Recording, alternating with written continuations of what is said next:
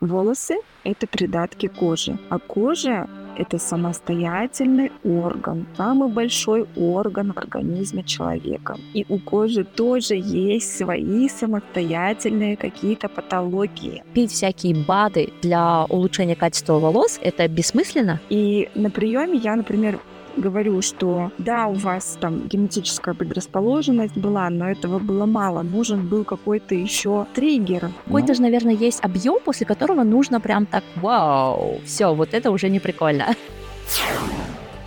Ой, вы, земляне, всем привет! Меня зовут Амина Мерсакиева, я ученый и научный популяризатор, и это подкаст «Белка и стрелка», подкаст о науке и жизни ученых. Этот подкаст зародился в 2019 году, когда я только выходила на свою первую работу в Германии, ученым в индустрии, и мне тогда казалось, что Наверное, будет круто, если люди, не всегда связанные с наукой, послушают те наши разговорчики, которые ученые проводят между собой на кухне, у кофемашины, где-нибудь в кафе, на конференциях. Знаете, такие полусерьезные темы. И за столько лет мне часто прилетало за то, что в моем подкасте смеются, ругаются, возмущаются. Мой смех лично бесит многих, но я очень рада, что наступает 2024 год, а мы все еще вместе, и у нас есть планы на новые новые эпизоды, есть даже записи, драфты. И Сегодня этот эпизод выходит 25 декабря 2023 года. Я хочу поздравить всех тех, кто празднует э, католическое Рождество, и всех тех, кто будет встречать Новый год очень скоро. Мы с вами увидимся уже в новом году после этого эпизода. Поэтому я воспользуюсь минуткой и пожелаю вам,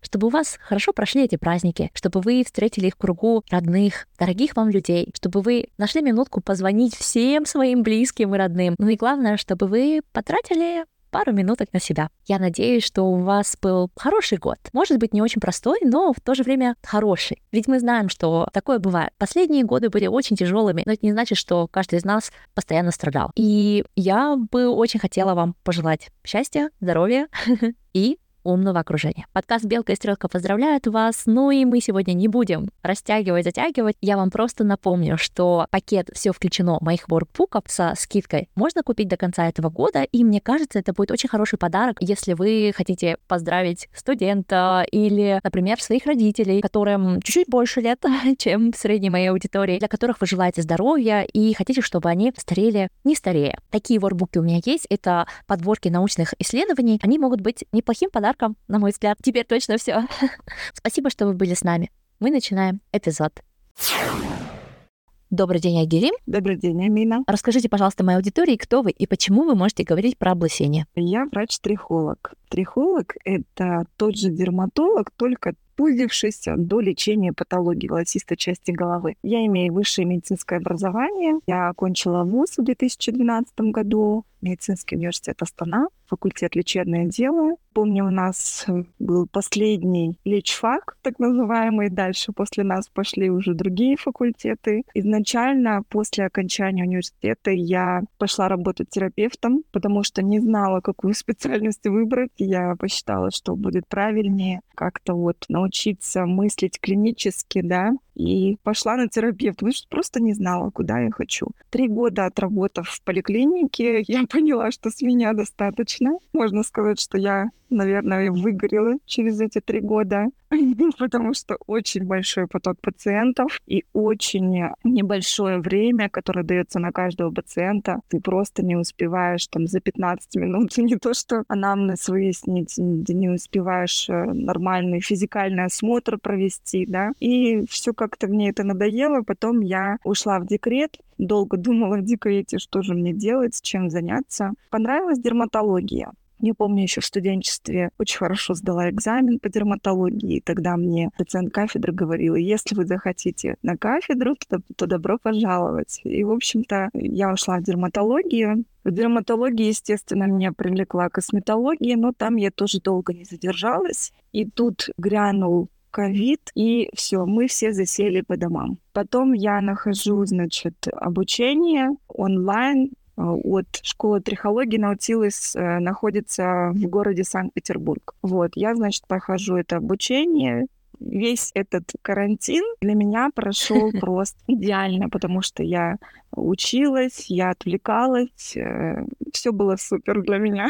Потом я, значит, съездила на повышение квалификации, и с тех пор пошло-поехало И вот за эти годы, что я веду трихологических пациентов, у меня уже, наверное, какой-то неплохой опыт сложился ведения таких пациентов. И я считаю, что в принципе, ну, конечно, не могу сказать, что я прям такой очень большой профессионал, может быть, есть какой-то у меня синдром самозванца, но в целом неплохо я разбираюсь вроде как, с учетом очень интенсивной записи и постоянного потока пациентов. Вот.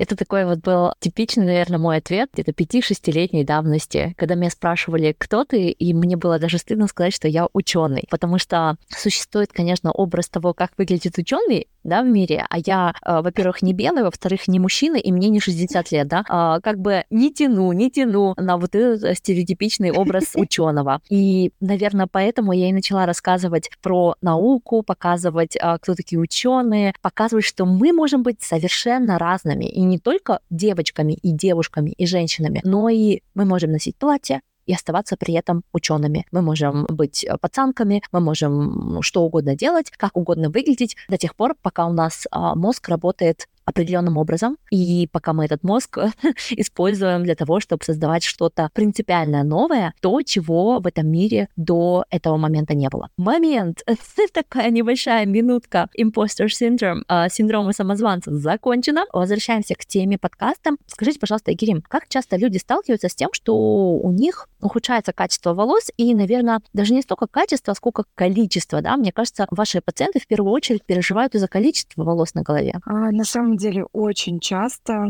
Это я понимаю по запросам обратиться ко мне да, за помощью, но у меня просто физически не получается всех принять. Наверное, я принимаю в основном только около 20% э, из всех обратившихся, потому что слишком задолго наперед я уже сейчас не записываю, потому что ты просто, э, ну, я не знаю, просто не хватает сил, да, ни моральных, ни физических. Встречаются с, с проблемами падения волос очень много людей. Особенно эта тенденция усилилась после вот ковида почему-то нужно понимать, что есть пациенты, которые... Но ага. в целом же а, выпадение волос является одним из показателей ломковида. Да, да, все верно. Нужно еще понимать, что есть такой небольшой процент людей с мнимой потерей волос, uh-huh. когда им кажется, что их очень много выпадает, и конца и края этому нет, и вся расческа в волосах. А есть пациенты, у которых действительно а, есть основания, да, есть признаки, а, которые указывают на то, что проблема моей. А как вы определяете первых от вторых? Обязательно проводится опрос, обязательно проводится метод, который называется трихоскопия. Есть такой вот аппаратный диагностический метод, который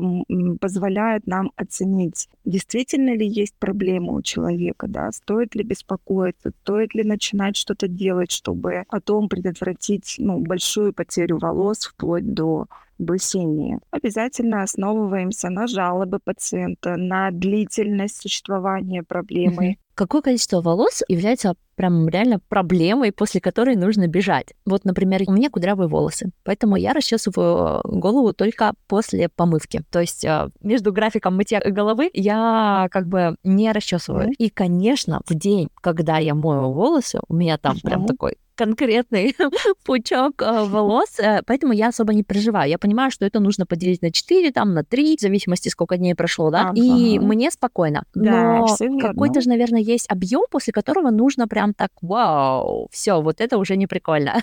уже нужно бежать к врачу. Знаете, если речь идет о диффузном выпадении, диффузное это когда выпадает со всей головы, когда нет очагов каких-то выпадений, то здесь э, нужно обратить внимание внимание, в общем, на объем волос. Например, на объем хвостика или косички, кто как там привык собирать. Если ты замечаешь, что волос поредел, что тот крабик или резинка уже там, например, слишком большие, что волос стало мало, то это реально проблема, то это уже повод обратиться за медицинской помощью, потому что есть очень а, распространенная патология, которая называется андрогенетическая аллопеция, которая очень э, коварно, скажем так, протекает. Волос долго выпадает, выпадает, и в какой-то момент происходит такое поведение. Макушка, вот эта вот лобно-теменная часть начинает у человека редеть, начинает кожа просвечивать, да, сквозь эти волосы. Вот это,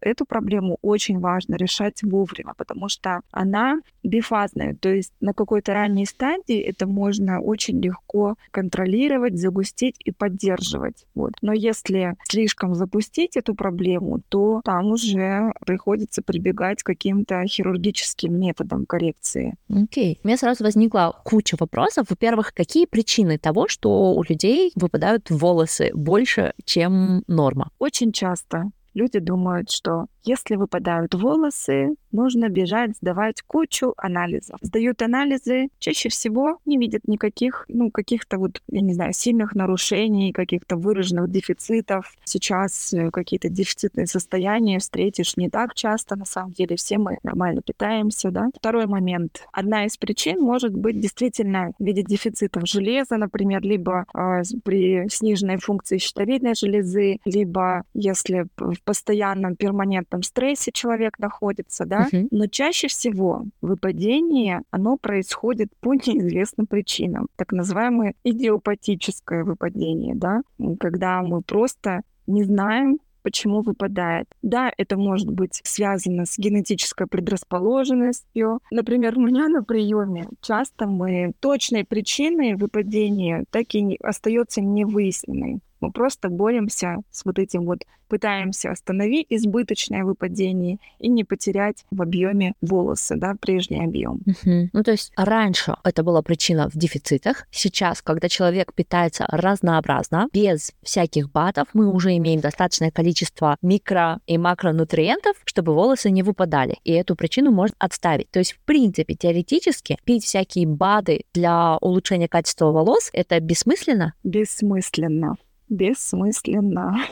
Я не знаю, в день сколько раз повторяю пациентам, да, и все равно они пытаются искать причину, пьют огромное количество БАДов, и это прям вот такая проблема на приеме, что человек просто доходит до какого-то сумасшествия, да, когда они начинают ходить по докторам, по интегративным докторам, э, начинают принимать кучу БАДов, а волос как падал, так и продолжает падать. Потом я часто на приеме объясняю пациентам, что волосы это придатки кожи. А кожа это самостоятельный орган, самый большой орган в организме человека. И у кожи тоже есть свои самостоятельные какие-то патологии. Потому что очень часто вот я вначале говорила, да, что думают, что если выпадает, что-то не так внутри. Но как раз-таки это реже всего встречается. Да, если, например, у человека имеется какая-то патология желудочно-кишечного тракта, когда нормально не всасываются нутриенты, мы это обязательно увидим в анализах, правильно ведь?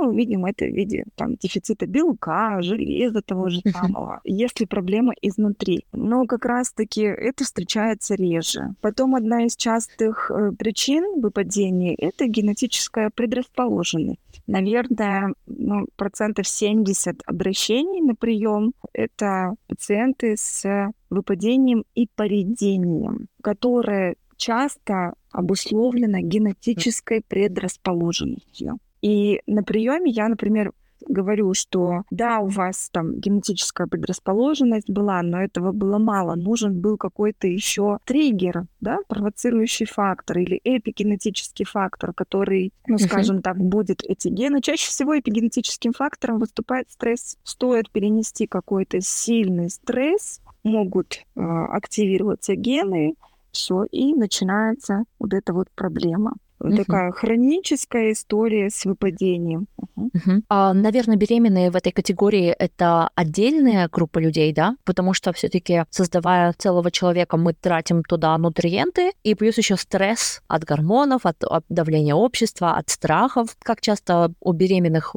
выпадают волосы? Или у них наоборот все становится слишком хорошо? Да, у беременных как раз-таки они очень редко обращаются, только если там не с очагами выпадения. Во время беременности состояние волос значительно улучшается под действием эстрогенов. Да, там есть и стресс, и часть нутриентов малышу уходит, но тем не менее состояние волос значительно улучшается при беременности. Чего не скажешь о состоянии волос после родов, потому что после родов начинается тихий ужас. Все, что должно было выпадать при беременности, но не выпадало под действием гормонов, все это дружненько выпадает после родов через 2-3 месяца. Но послеродовое выпадение — это физиологическое, то есть нормальное выпадение. Оно даже не требует никакого лечения. Другое дело, если послеродовое выпадение длится больше, чем 6-9 месяцев, вот тогда уже стоит забеспокоиться. Тогда уже лучше обратиться к специалисту и выяснить, почему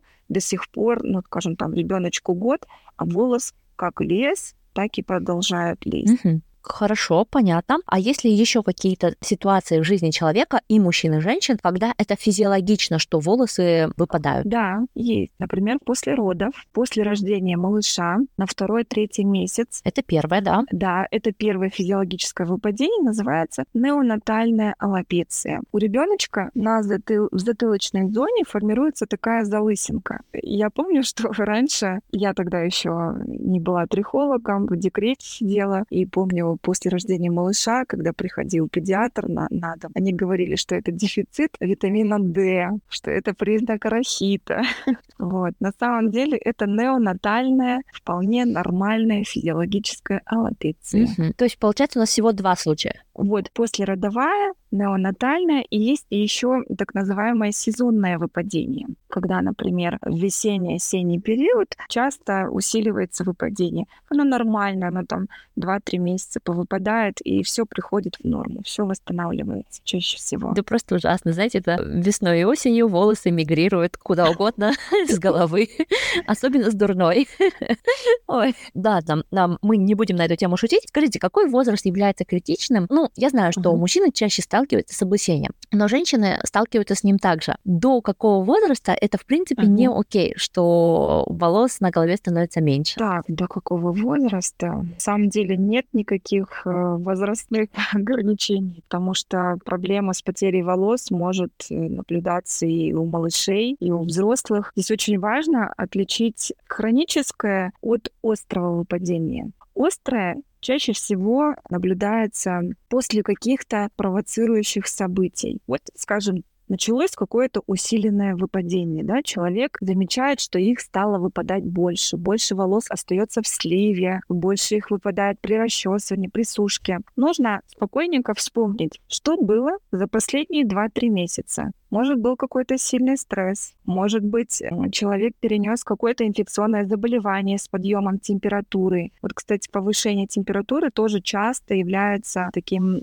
триггером, который может привести к временному выпадению. Если вы вспоминаете, что, ох, да, я болела там какой-нибудь ангиной два назад, то можно успокоиться. Такое выпадение можно считать временным. Оно проходит чаще всего само по себе в течение 3-4 месяцев. Но если, э, значит, выпадение длится, например, больше 6 месяцев, то здесь уже очень возрастает необходимость посещения специалиста, который проведет трихоскопию, да, и который вам может сказать уже на первом приеме, хроническая это проблема лапеции или это что-то такое несерьезно, не требующие лечения. В общем, я что хочу сказать, что к врачу стоит обращаться, если вы замечаете, что волос выпадает больше полугода, okay. именно в избытке. Uh-huh. Вот. А как вообще проходит... У меня немного сумбурные вопросы сегодня, потому что у меня есть какие-то, знаете, свои представления, как проходит вот все вот это вот определение, да, этот трихологический осмотр, и на что смотрят врачи. Поэтому, наверное, я и скачу из темы в тему. Я знаю, что у вас есть какие-то такие интересные микроскопы, да, под которыми вы рассматриваете именно какие-то участки волосяного покрова, и вы прям физически считаете, сколько там волосков? Нет, на самом деле программа сама считает, сколько волосков, но на самом деле больше обращаешь не на то, сколько волосков, скажем, там в поле зрения, именно на морфологию волосяных стержней, да, обращаем внимание на перифолликулярные какие-то признаки. Это все трихоскопические признаки, которые ты изучаешь просто годами, вот буквально годами. Вот у трихологов есть свой трихоскопический атлас, да, с помощью которого можно э, верно выставить диагноз. Но, конечно, трихоскопия это не единственный метод диагностики. Как проходит прием трихолога? Обращается пациент на прием. Вначале проводится опрос, как и у, у обычного доктора любого. Ты выясняешь анамнез, выясняешь, как долго беспокоит выпадение, а, выясняешь там, наследственный анамнез, лекарственный, что принимает пациент, а есть ли какие-то хронические заболевания у пациента, да, чтобы заподозрить какую-то внутреннюю причину. Часто назначаешь э, такой минимальный трихологический скрининг анализов, да, не нужно там какие часто приходят с такими прям скипы анализов, пытаются выяснить, почему выпадает, много абсолютно не нужно. Вот там есть несколько показателей, которые прямо влияют на состояние волос. И самый такой важный момент это, конечно, трихоскопия.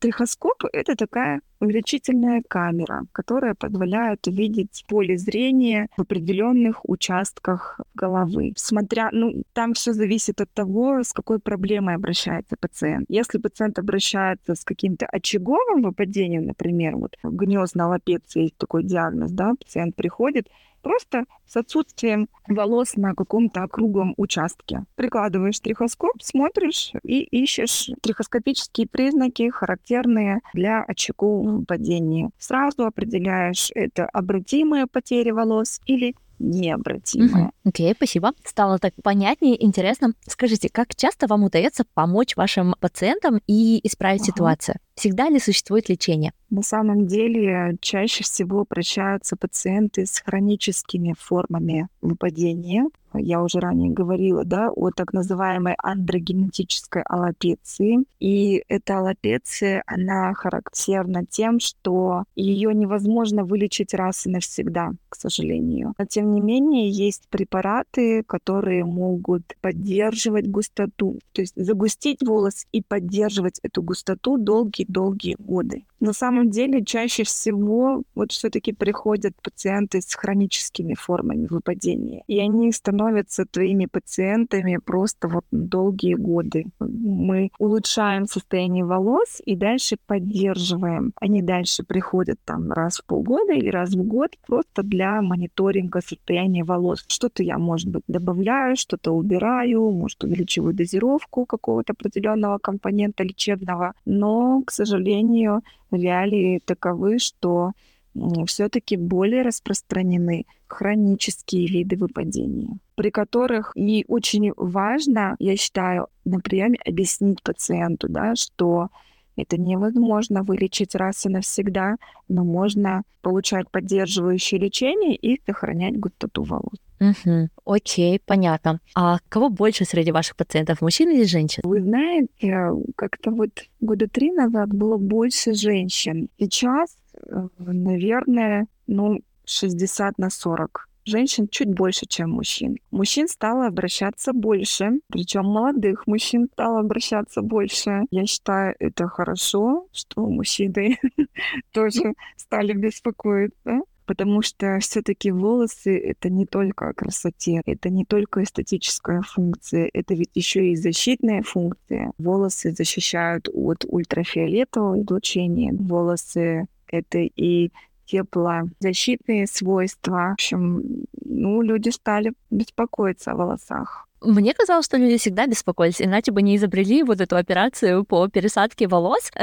А, у нас сейчас в обществе не решено огромное количество задач, да, но практически любая задача, которая делает дискомфортной жизнь мужчин, она решается каким-то неимоверно быстрым способом, да, просто э, не и, и радикальным, и каким-то... Ну, я знаю ни одного человека, который ездил в Турцию пересаживать волосы. Все они мужчины. Да, то есть я не знаю ни одной женщины, которая дошла до такой жизни, да. А, к счастью, у нас хотя бы этой дамы миновали. Пока что до, до сегодняшнего эпизода у нас все, все были темы, которые в первую очередь бьют по женщинам. И анемия, да, и темы похудения, и там репродуктивная тема. То есть практически все это женские вопросы, но облысение да. это прям мужской бич. И так радикально придумать, как пересаживать волосы с одной части на другую, и что они проживаются, и что огромное количество исследований. То есть вы, если вы много путешествуете, дорогие подписчики, то обратите внимание в аэропортах на рейсы из э, Турции, ну там с пересадкой, или вы сами в Турции часто бываете, вы прям увидите этих медицинских туристов. Их очень хорошо видно, да, то есть они прям и в любую погоду, там, в определенном